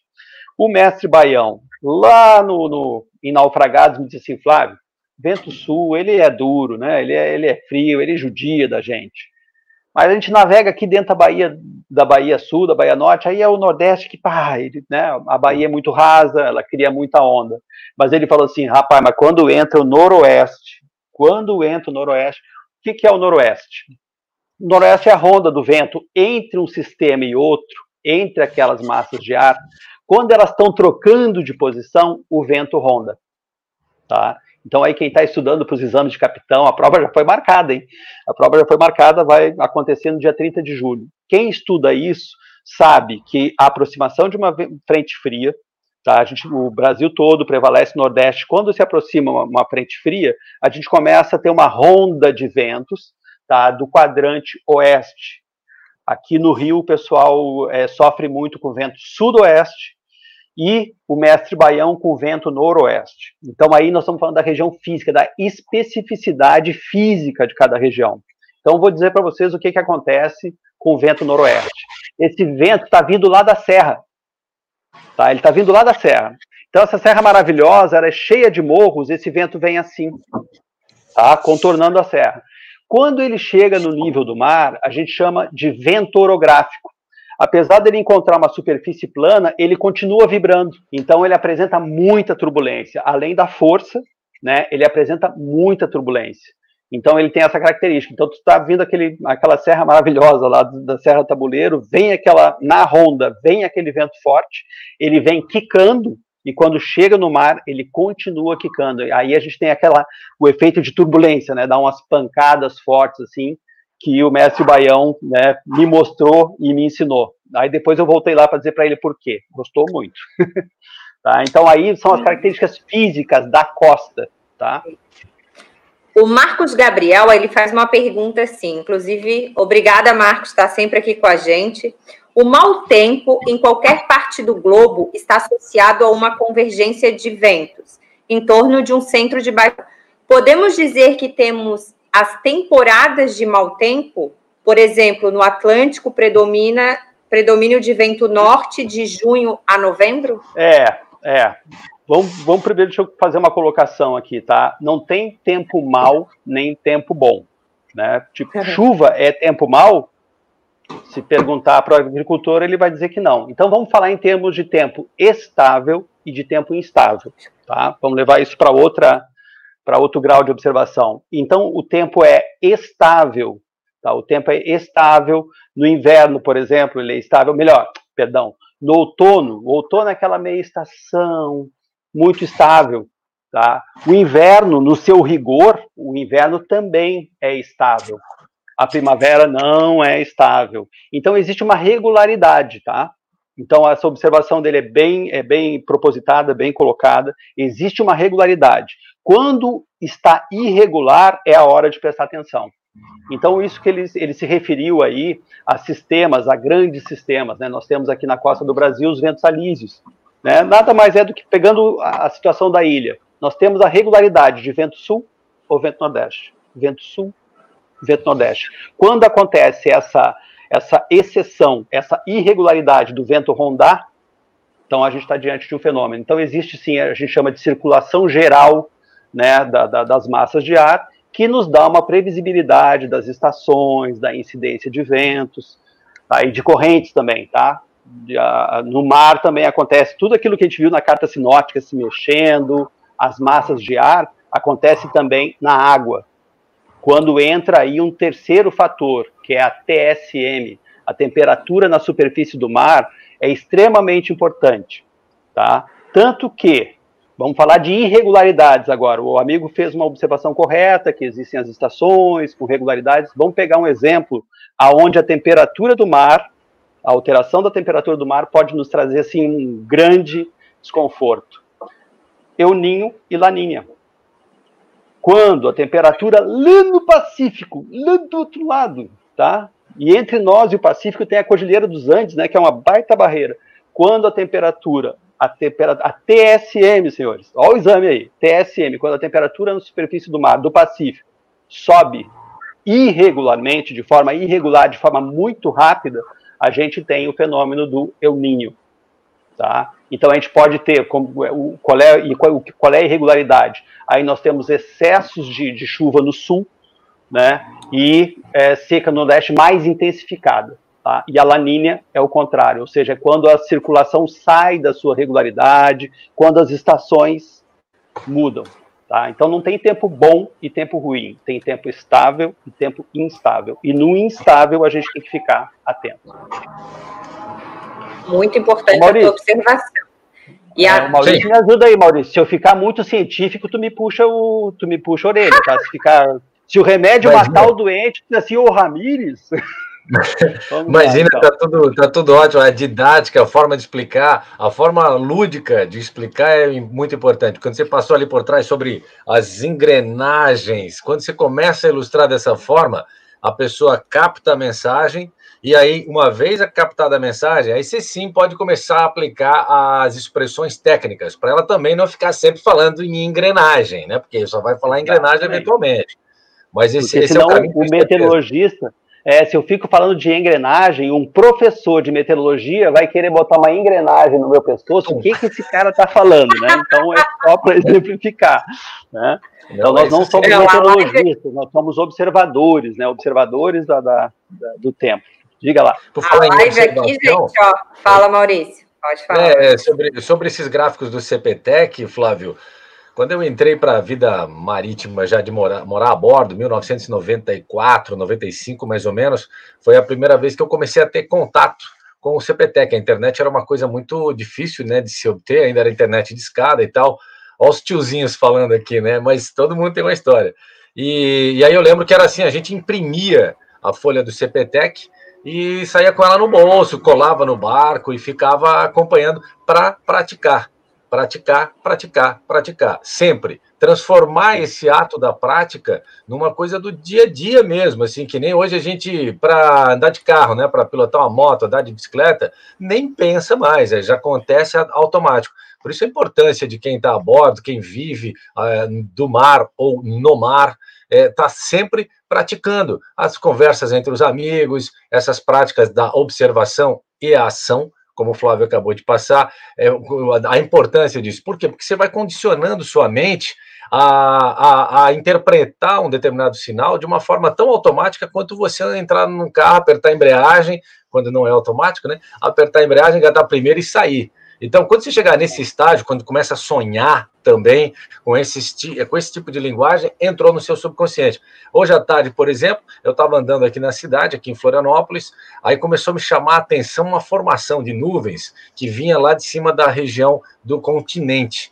Ela era. Tem um amigo meu que chama isso de céu de Bíblia. Ou seja, é quando os raios de sol entram entre as nuvens e criam aqueles rastros é, que formam aquela cena muito normal da gente encontrar em mensagens é. bíblicas, religiosas e tal, mas principalmente em flocos, floquinhos, assim.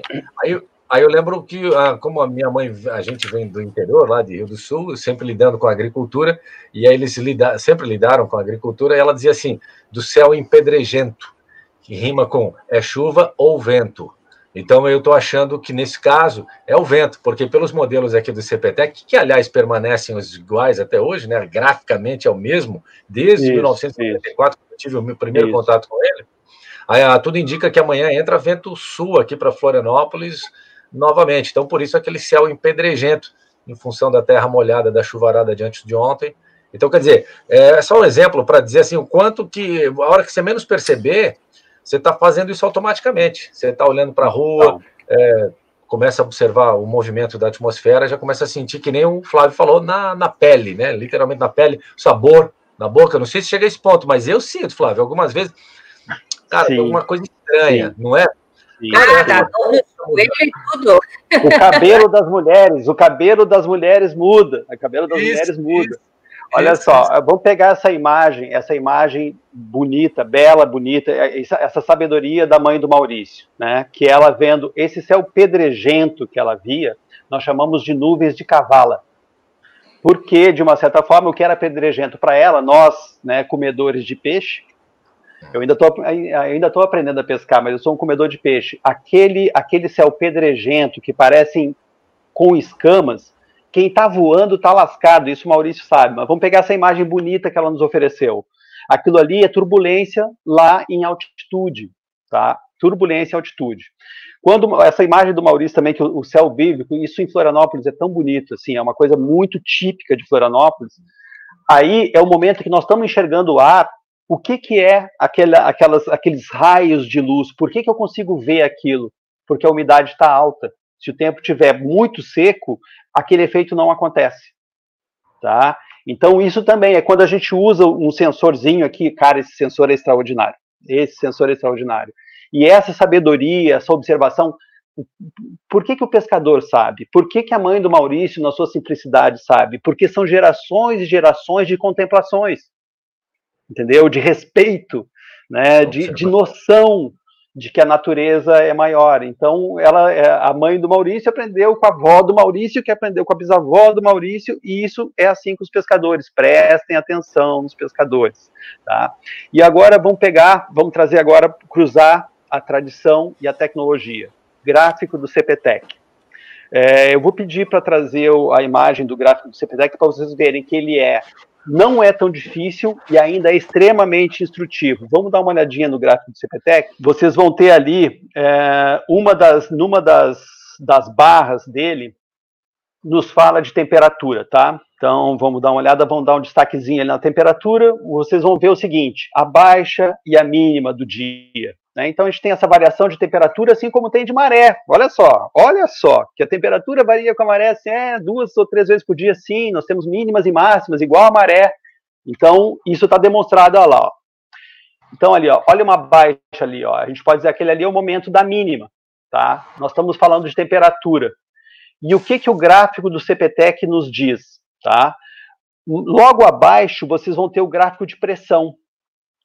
Então, observem ali, ó, quando nós temos o pico de baixa de temperatura, olha o que acontece com a pressão. O que está acontecendo com a pressão nesse momento? No momento em que a temperatura está baixa, a pressão está alta. Então, isso é uma regra, tá? Isso é um ensinamento. Levem esse ensinamento.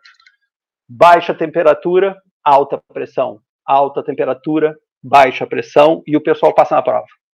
Tá? Uhum. E se protege, tá? E se protege da, da, vamos dizer assim, faz a previsão do tempo.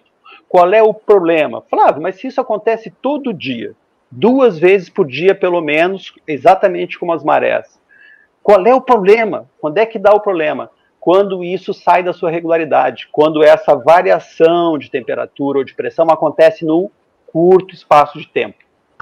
Gente, navegação é tudo sobre tempo, tudo sobre tempo. Tá? É é, o Maurício nos falando do sextante, Maurício, o pessoal acha que com sextante ele sabe, o pessoal, né, na, na mítica, pensa que com sextante ele sabe latitude e longitude. Assim, bem mais ou menos, tá? Com o sextante a gente tem a latitude, assim, é, esse é o serviço principal dele. Quem nos dá a longitude é o relógio. É tempo, a navegação se dá no tempo e no espaço.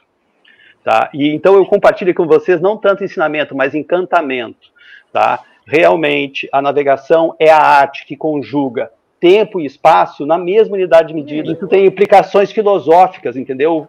Nós, o homem, o que, é o bicho homem diante de outras criaturas, né? Nós não somos assim tão maravilhosos, mas nós nos, nos orientamos pelo tempo. A cronologia para nós é extremamente importante. E a nossa live já surtiu efeito, porque o seu Ivaldo falou que vai já atrás de modelos analógicos para ficar aí. É, eu também noto a colocação dele também. Ele, ele falou: ah. vou botar modelos analógicos para colocar no meu barco. É, além de tudo, é bonito, né? Antes de mais nada, ele é lindo. Mas estude, estude. Exatamente. Estude. Exato, exato. Mas aí, eu penso que é natural, porque a pessoa, a partir do momento que ela instala uns equipamentos, vai gerar assunto, às vezes está ali com um amigo que conhece um pouco mais, enfim, é, você provoca o conhecimento a partir do momento que você expõe aquilo à sua frente. Então, parabéns, meu Positivo. caro Ivaldo Amazônia Brasil. Aliás, que nome lindo, hein, Ivaldo? Ivaldo Amazônia Brasil, brasileiríssimo. Ivaldo, parabéns gente, mesmo. A gente já está uma hora e vinte e cinco, já estamos quase, então, chegando na nossa reta final. Eu vou chamar é, mais um para participar da nossa live aqui, para a gente encerrar o assunto. Tá? Deixa, então, deixa eu fazer um comentário aqui antes, então, Michele, interrompendo, já que nós estamos falando tanto sobre é, é, trabalhos nesse sentido aí, de previsão, eu queria, eu queria dizer que a Catimar vai providenciar é, uma oficina para profissionais, tá? Sobre meteorologia. Um, a gente vai comunicar vocês através das redes sociais, principalmente o Instagram. Fiquem atentos às redes sociais. Se não está inscrito lá ainda, aliás, o convite também é para se inscrever aqui no programa Mundo Mar, também aqui no canal. Aproveita isso. É, também lá na página do Facebook e do Instagram da Catmar. A gente muito, já está amadurecendo essa questão de fazer uma oficina, um curso de meteorologia, tanto para profissionais, para marinas, para leigos. Isso é muito legal e nós vamos comunicar a todos vocês através das redes sociais. Não se esqueçam, acessa lá, inscreva-se, segue a gente nas redes sociais. Desculpa, Michelle, é que eu não podia perder o gancho. Não, é isso aí, tem que fazer a propaganda também. Não esquece é. de curtir aqui hoje a nossa live. Deixa o seu joinha aqui. Gente, então eu vou chamar para participar aqui da live conosco um associado da Catimar, o Rudinei. Rudinei, da RKR Oi. Seguros. Bem-vindo, Rudinei. Oi, tudo bom? Estão me ouvindo? Estamos, estamos te ouvindo. Tá, primeiro eu então, queria... Então, agora... Pode, Pode falar. falar. Eu queria agradecer o convite. Eu estou acompanhando desde começar a live, né? É, são poucas lives que a gente vê assim com altíssimo nível como essa. Como associado da Catimar, eu fiquei bastante feliz. Hoje a gente teve uma aula aqui, né? Então fica até difícil a gente falar alguma coisa depois de tantos talentos comentando, né? Mas estamos aqui, não, tá? Não, mas vai fazer parte a, a tua aula também.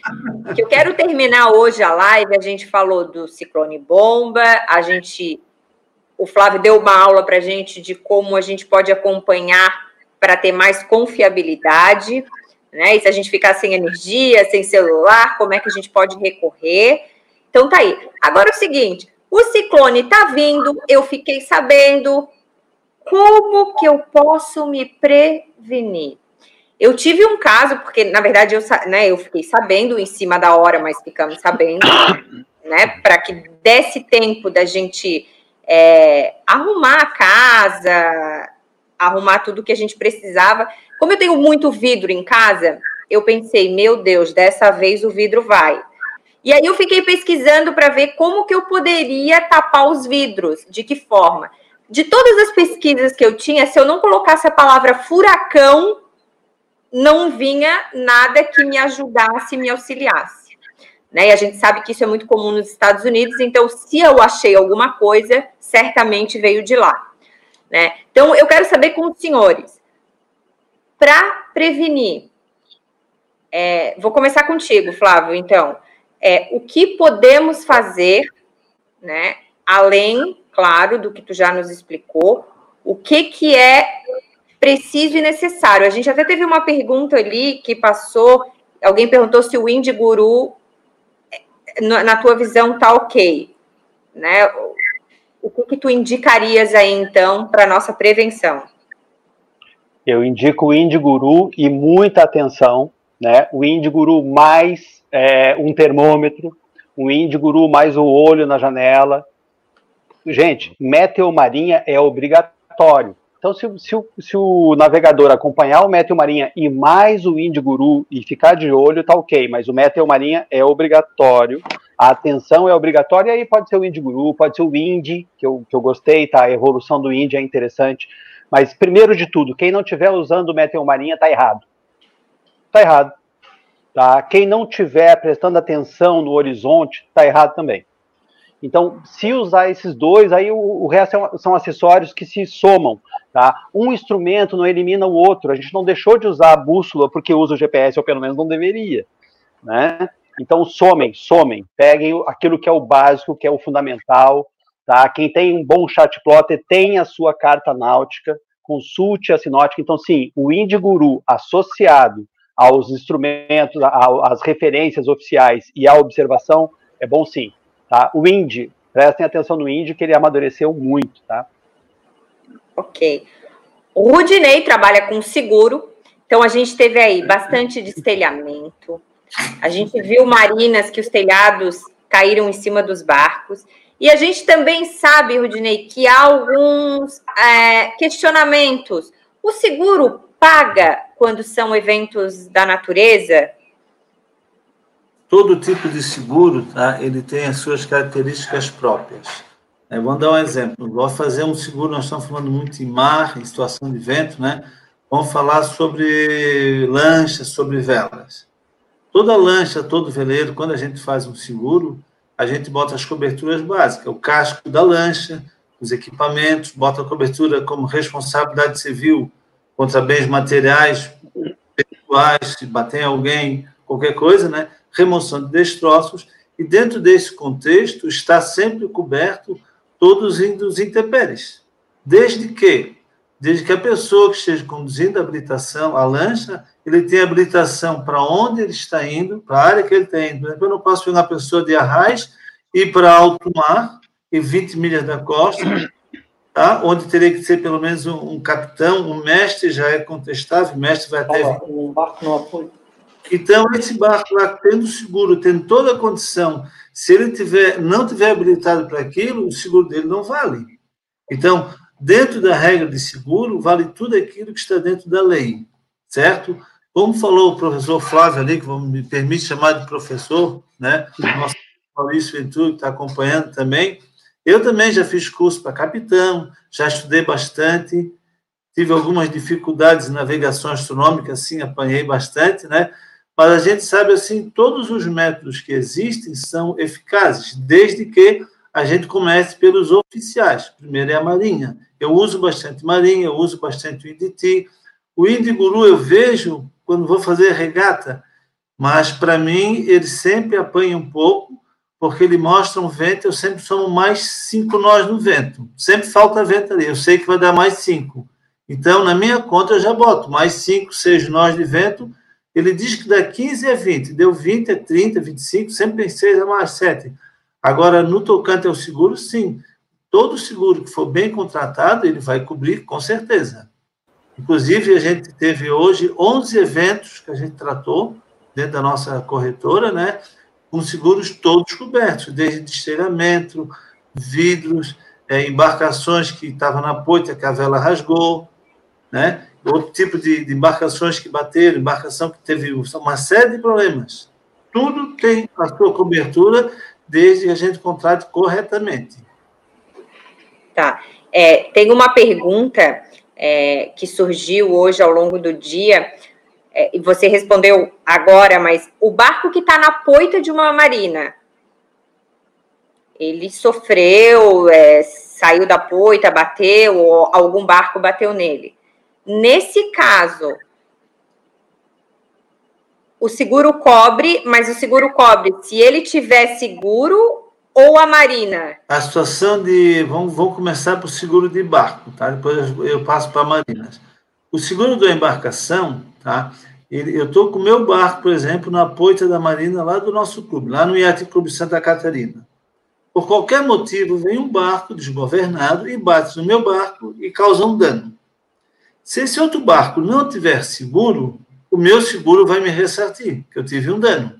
E depois, se possível, vai, vai tentar haver com, com outra pessoa. Mas, a princípio, quem contratou o seu seguro tem essa cobertura. É como fosse um carro um terceiro bateu em ti, ele não tem seguro, tu vais acionar o teu seguro e depois a, a seguradora vai ver se consegue ressarcir com a pessoa. Não, se não conseguir ressarcir, o custo é dela. Isso existe, tá? Seguros e marinas. O que é que acontece? Quando estás num barco, as seguradoras, na sua grande maioria, elas dão preferência ou aceitam seguros de embarcações que estão em marinas. Por quê? Ela pode estar numa vaga seca ou pode estar numa vaga molhada, num trapista amarrado ou estar numa poita. Por que, que se aceita bastante seguro de marina e quando é fora de marina é um pouco questionável? Porque a marina ela tem uma obrigação legal de dar manutenção nas poitas. Então, se tu pegas uma poita particular, tu botas lá uma poita de qualquer jeito, a pessoa não tem a preparação. Eu vejo como exemplo foi falado aqui o Marcos Galo. É uma pessoa que dá manutenção em poitas, faz um trabalho fantástico. Se é uma poita que o Marcos Galo colocou, eu boto a minha mão no fogo, eu fico tranquilo. Agora, se qualquer um vai lá, joga um ferro, de qualquer maneira, diz que é um apoio, se amarra um barco e arrebenta, o seguro vai pagar? Dificilmente vai pagar. Tá? A não ser que você contrate uma corretora de seguro que esteja disposta a correr esse risco. Existe isso no mercado? Existe. Logicamente que quanto maior o risco, maior o custo. Então, o que se tenta fazer sempre é minimizar o risco tá? se cercando de segurança. Seguro nada mais é que o seguinte: a pessoa não compra um seguro, a pessoa está vendendo o risco dela para uma seguradora. Ela tem um risco e a seguradora vai dizer: eu estou disposto a aceitar esse risco sob algumas condições. Cada seguradora coloca a sua condição. De modo geral, os seguros eles são muito parecidos, mas sempre tem as particularidades que tem que ser bem contratadas conforme a situação daquela pessoa, certo? Então, para cada situação, se contrata, não, não existe um seguro assim único, como se fosse uma loja comprar um terno pronto. O seguro, eu chamo sempre eterno de alfaiate, é feito sob medida. Tá. E o que que, por exemplo, assim, ó, a gente conversou antes sobre seguro e não é todo, toda seguradora, por exemplo, que aceita marinas, certo? Conta um pouquinho para quem está nos assistindo o porquê. O que, que faria com que seguradoras, e não só Marina, às vezes uma região de uma cidade, o que, que faria com que ficasse, o seguro ficasse mais barato, né? Como, por exemplo, a gente tem uh, o, nosso, o país aqui como os Estados Unidos, que é por lei e é obrigatório você ter seguro. Né? Aqui a gente não tem essa lei. Mas o que, que faria o seguro, então, ficar mais barato e aceitável? É, primeira coisa, né? Quando a gente fala em seguro, a gente não, eu não costumo dizer que o seguro é barato ou ele é caro, né? O seguro é de acordo com a necessidade de cada um do risco que ele está cobrindo. Então, o que pode interferir no custo de um seguro? Vamos colocar dessa maneira, né? Quanto maior, quanto maior a garantia, quanto maior a segurança, os protecionais, com certeza o risco vai ser menor.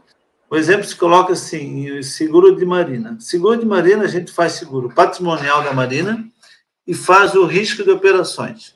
Seria subida, descida de embarcações, qualquer movimentação que a marina faça com aquela embarcação, se ela contratar essa cobertura de responsabilidade civil operacional, ou seja, esse deslocamento, está tudo coberto.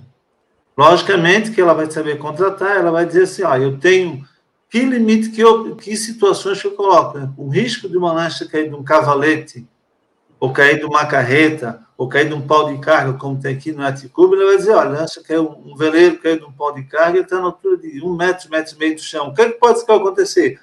Pode quebrar uma quilha, pode machucar o barco. Então, a, marina, a própria marina tem que dizer, olha, para essa cobertura daqui, eu vou contratar um máximo, sei lá, vou dar um exemplo, 300 mil reais. Dificilmente um modo que esse. Então, se contrata essa verba, 300 mil reais, para esse item especificamente. Tá? E o que acontece com muitas marinas que têm a negativa de seguro é o modelo de construção das marinas. Tá? Quanto eu, estava falando, no, no, tocante ao risco, né? a grande maioria das marinas elas têm dificuldade nos seus protecionais. Ou seja, elas não têm é, suficiente, né? A construção delas são, não são construções sólidas. Geralmente, eles colocam algumas uma estaca de madeira, uma telha brasileira em cima e está feita a marina. E não funciona assim. A marina, o exemplo que a gente vê hoje, as marinas mais conhecidas, né, as maiores, elas têm todo o esquema de segurança, elas têm brigada de incêndio, tem uma série de fatores, como se fosse uma grande, uma grande empresa, ela tem que ter todas as situações que vão trazer segurança. Mediante essa segurança que as seguradoras avaliam, elas contratam o seguro. Certo? Agora, tem uma grande maioria, assim, não vou dizer a maioria, mas mais da metade não tem aceitação, porque são situações, sim, vamos dizer, muito precárias. As pessoas têm um terreno na beira da praia, fazem lá um galpãozinho lá, bem simples, e botam os barcos dentro lá e dizem, ó, aqui virou uma marina. E aí o próprio profissional da marina, né, muitas vezes, ele não está bem treinado, ele não sabe, não tem um alarme para acionar, ele não sabe para quem ligar, ele não sabe o que fazer numa situação de emergência. Então, como eu vi a, a explanação do Flávio ali falando, né, que a gente sabe o que existe, mas tem que saber. Não adianta eu ter uma carta sinótica que não sei ler essa carta. Não adianta eu escutar, está lá no INDT, que é um site que eu acho muito. E tu não saber o que significa o que está ali. Ali ele traz muita informação. E o seguro é assim também nas marinas. Infelizmente, a Catimar está fazendo um trabalho, eu reconheço, eu estou vendo a Catimar trabalhando, a gente está qualificando as marinas, estão qualificando, mas ainda está um pouco distante de estar numa situação boa, assim, de grande aceitação. Agora, para cada situação, a gente conversa, a gente analisa.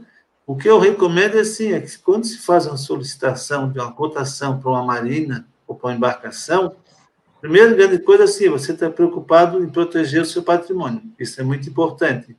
E quando acontece essa situação, a seguradora, o próprio corretor, a gente tem uma equipe, a gente vai lá e vai dizer, a tua marina, eu preciso que arrume isso, isso e aquilo. Eu digo as condições que ele tem que ter para ter aceitação. Com isso daí, ele está recebendo uma consultoria de graça. Às vezes não entende isso, né? E uma consultoria de graça, muitas vezes, alguns pequenos detalhes são protecionais, a marina dele consegue estar protegida com seguro. Então, é, é, o que falta, eles têm a ideia, o seguro é caro, o seguro nunca foi caro, porque proteção nunca é cara. Ô, Rodinei, boa noite. Uma pergunta, noite. uma curiosidade. A questão de. Dá para ter uma estimativa no mundo náutico, é, sem grandes precisões, tudo bem? da quantidade de embarcações que são asseguradas e aqui em Santa Catarina ou na área de abrangência de vocês, um percentual pelo menos? Oh, hoje a gente faz seguro de embarcações até 50 anos de idade, tá? Desde que elas estejam em bom, boas condições de uso, até 50 anos a gente faz seguro normalmente, tá? Então, eu, eu acredito assim que a grande maioria das embarcações, devidamente documentada na Marinha, nessas condições, se faz seguro. Tá? Existe assim aquela embarcação, não quero essa, não quero aquela. O que não se aceita são algumas embarcações, como a gente já viu, por exemplo, vai fazer uma vistoria numa embarcação, é fio exposto, não tem o extintor, não tem nada. É muito precário. Então, o que é que se faz? Se faz um laudo de vistoria e se aponta as dificuldades que se encontrou ali. Digo, desde que isso aqui seja sanado, elas estejam em boas condições de navegação, que tenham aí alguma instrumentação mínima. Não está falando ali sobre os barômetros, essas coisas, dentro do meu barco, do meu veleiro, eu tenho. Então, o que, é que eu faço ali? Uma questão de segurança, né? Eu vejo, quando eu chego ali, eu vejo como é que está a temperatura, como é que está a pressão, e eu tenho externamente no vidro dele ali, tem um ponteirinho ali. O que, é que eu faço ali? Eu travo o ponteiro naquela posição do dia, ali, naquele momento que eu estou saindo, e saio para navegar. Durante o dia, eu estou olhando, opa, eu saí, estava 1040, está 1018, está 1020, está caindo. Começou a cair, eu já assinou o meu alerta. O meu, o meu a luzinha amarelinha já, já piscou. Aí eu começo a olhar em Diguru, eu começo a ver Marinha, eu começo a olhar os sites, puxando meu alerta para dizer alguma coisa está acontecendo. E essa alguma coisa a gente observa nos seguros de embarcações, por que, que não se faz? Eles sabem que alguma coisa está acontecendo quando não se tem devido cuidado com a sua embarcação. Não é o caso de ter um bem segurável ou não. Ele não está, praticamente, ele não está dando a devida atenção à vida dele, das pessoas que está levando, porque uma embarcação em mal conservação está colocando toda a família em risco. Ele não sabe que uma hora que ele vai precisar do motor e tiver um vento muito forte contra, ou o vento realmente parar, e a gente sabe que está vendo aquele, aquela pancada de vento sul, ele precisa dar um motor para encostar no abrigo, e o motor dele não falha porque não teve manutenção. Então, eu digo assim, quem vai para o mar se prepara em terra, né? Eu, antes de sair para o mar, eu faço um checklist de tudo, tudo do meu barco, e eu não não não vou para o mar se não tiver tudo perfeito. Se estiver faltando alguma coisinha, enquanto não estiver pronto, eu paro. É isso mesmo. Aí tá um exemplo. Então, seguro também é prevenção. E a gente só lembra que queria um seguro depois que já aconteceu a tragédia. Então, assim, passou o ciclone bomba, né, gente? Nós falamos aqui, já passou uma, né? Já passou duas. Então, assim, claro que agora a gente precisa ficar muito mais ligado nas previsões do tempo, aprender aqui que precisamos estudar um pouquinho mais do que a previsão que sai lá no jornal, lá na TV. Né? Então, a Catimaré vai fazer um curso, tanto para profissionais quanto, quanto para os leigos, que é para que vocês comecem a se familiarizar com esses analógicos que o Flávio falou, que muitos podem nem conhecer. Então, a gente precisa que alguém nos ensine, né? A gente não pode pecar pela, pela ignorância. Né? E, a, e como eles falaram, é a pele, a gente sente, a gente olha para a nuvem, a gente tem que ter esses desarranjos, certo, gente? Quando a gente está assim preparado, né? Vamos dizer, todos os sinais são dados, né? É que a gente não está treinado para observar o que está acontecendo. Quando a gente quer saber eu vou para o mar ou não, basta dar uma olhada nos, dar uma volta assim 360, a gente olha ao sul, vê se está vindo carneirinho ou não, tu olha para o norte, tu vê se tem vento, começa a olhar e tu logo sabes, olha, essa condição vai ser boa, vai ser ruim, não precisa olhar tantos instrumentos, o instrumento é obrigado a olhar, mas no visual já dá para sentir, como o Flávio falou, a gente sente na pele, né? E o que acontece muito é que, assim, às vezes, tem uma coisa que eu chamo assim, que todo mundo tem que ser muito humilde quando vai para o mar, tá? Eu já tive casos, vários casos de sinistro que a pessoa saiu no barco, a primeira vez pegou e subiu numa laje de pedra. Tá? Uhum. Perguntei para ele, como é que aconteceu isso? Ah, eu fui tocar, tocando e apareceu uma laje. Eu digo, não, não funciona assim. Apareceu. É, quando tu vai eu digo, a laje está lá, 4 milhões de... Desde que o mundo é mundo, ela está lá, essa laje. Está tudo na conta.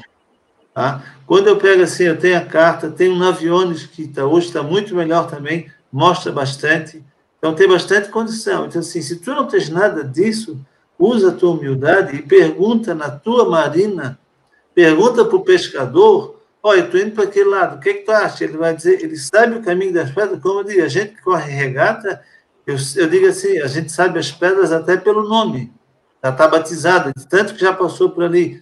Então, o que falta para as pessoas, que eu recomendo, é assim, ó, vai para o mar. Se tem alguma dúvida, vê alguém mais experiente, pergunta, não tenha vergonha de perguntar, certo? Aí a pessoa às vezes fica com vergonha de perguntar, não, é só tocar. Não é tocar. No mar, assim, a, não, eu digo sempre assim, a gente faz seguros de barco, de tudo, faz seguro empresarial, faz seguro de carro. Eu digo assim, ó, um ditado que eu digo, no mar não tem acostamento. O carro tu para, e tu pede socorro. No mar não tem acostamento, né? A gente teve... Isso é verdade. É, Boa colocação, é, eu vi citado numa outra live outro dia, né, dos veleiros que vão fazer travessias, tudo. E aí a gente vê assim que as pessoas vão fazer alguns percursos que não estão preparados, né? E não tem humildade de levar um capitão experimentado com ele. Né? Não, deixa que eu sei, eu conheço. Eu já fui daqui algumas vezes para Angra, e a primeira vez que eu fui, Eu fui com o capitão, que já tinha feito desta. Eu não ia sozinho nunca. Eu não vou porque eu não ah, tinha. Mas nem pode. Nem pode. Tu não inventa, que eu falo para a Cris. Mas a gente tem que ir assim, ó, quando a gente não sabe, a gente pede para quem conhece um pouco mais, faz as rotas menores, faz os percursos pequenos, emenda um percurso no outro e vai olhando, né? E tem gente que pega, vai daqui para Angra, vai por fora direto, não, não, não vai perto de Bahia, nada, sem ter o menor preparo, sem ver condição de ter nada, vai na sorte. Então, vamos aproveitar. Seguro tem não. Uma per... Tem uma pergunta aqui para ti, Rudinei, ó, do Paulo César. No caso de uma embarcação assegurada é, que venha se abrigar em uma marina não tão ortodoxa, como fica no caso de um sinistro? Não é não tão ortodoxa. Quando se faz um seguro da embarcação, ele é visto algumas situações. Ele é visto o barco como um todo, é visto clientes também, certo? Vê a habilitação desse cliente daí, os equipamentos do barco que ele tem, e tem uma coisa que se coloca assim, local da guarda da embarcação. Então a gente analisa a guarda dessa embarcação. Logicamente, pela guarda de embarcação, eu sei onde tem maior risco, onde tem menor risco. A gente já está conhecendo. Uma vez que esse seguro foi contratado, tá? ele aceitou o risco, ele foi contratado, ele disse: não, agora eu vou pegar esse aqui, eu vou passar um período em Angra, eu vou para Porto Belo e vou ficar numa outra marina por esse período. O seguro dele, ele cobre normalmente. O que ele não vai querer cobrir é assim, aí eu colocar numa marina boa, e depois deixar meu barco guardado num lugar que não tem menor proteção, que não é às vezes nem uma marina, é só um abrigo, com o único objetivo de baixar custo. Aí ele comprou um complicador, porque aí você vai, investigar o que, que houve. Agora, assim, quando a pessoa fala 100% da verdade, ó, não é uma marina menos ortodoxa, a gente aceita uma marina menor, não tem problema nenhum, desde que esse risco seja analisado. Por exemplo, a gente tem marinas, eu vou dar um exemplo assim de uma marina, que é uma marina muito, muito conceituada aqui, e não é uma marina de luxo, mas é uma marina que tem as práticas muito boas. É o caso da marina do Cid no Santo Antônio, ali, tá? Ela é uma marina simples, os barcos estão de poitas ali, a gente faz seguro normalmente. Por quê? Porque a gente tem total ciência do trabalho que é feito ali, tanto no CID, tanto no Marcos Galo, que faz a manutenção, e a gente sabe que existe a manutenção. A gente conhece o tipo de poita que tem ali, tem entrado, tem uma série de situações ali que dão segurança para a gente fazer um seguro. Agora, se for uma marina que a gente sabe que foi, não é bem uma marina, é um depósito de barcos, aí vai ser analisado com carinho, sabe? É bem assim que se, que se analisa um seguro uma aceitação. Muito bem, muito obrigada, Rudinei. Vamos então terminar nossa live. Foi um espetáculo, foi uma verdadeira aula. Então, assim, eu vou dar um minutinho para cada um se despedir, né? E o Maurício, ele só vai dar o fazer a dele o que que na náutica, né, poderia se prevenir aí brevemente para não ficar muito longo. Então vamos começar. Maurício é mais velho. É, Maurício é mais velho. Vai que ele é mais é velho. É mais velho. Vamos deixar. É, entendi. Agora sobrou para mim. Tá contigo, Maurício. Basicamente, só agradecer a todo mundo que, que participou, que esteve presente, várias pessoas se comunicando comigo aqui pelo WhatsApp também, falando que estão desde o início da, da transmissão, certamente aprenderam muito, todos nós sempre aprendemos, quando, principalmente quando compartilhamos um, uma determinada informação, e como o tema fala muito sobre previsão meteorológica, navegação astronômica e tudo mais, é, vamos mais uma vez repetir aqui que a Catmar vai providenciar oficinas e cursos para profissionais, para marinas, para leigos também, e a gente vai divulgar isso através das redes sociais da Catmar Associação, tanto no Instagram quanto no Facebook. Alguma coisa também aqui no canal do programa Mundo Mar, que é paralelo, sempre trabalho paralelo. Então, é, fique atento. Caso você ainda não tenha se inscrito nem no canal aqui do programa Mundo Mar, nem do, do Instagram da Catmar e do Facebook da Catmar, faça isso fique atento, que já já a gente começa a disparar as informações de quando e como vão acontecer esses cursos sobre meteorologia, ok? No mais é isso, muito obrigado mais uma vez, foi massa, mais uma vez estar com vocês aqui. E é bom lembrar que o professor é o Flávio Ramires, certo? O instrutor. Não, o instrutor. O instrutor não deixa eu chamar ele de professor. Tudo bem, vai. É. Hoje Bom, pode. É, com certeza. É, eu diria o seguinte: o resumo da ópera, para mim, eu entendo que se informação é poder, desinformação é, é ferrar, entendeu?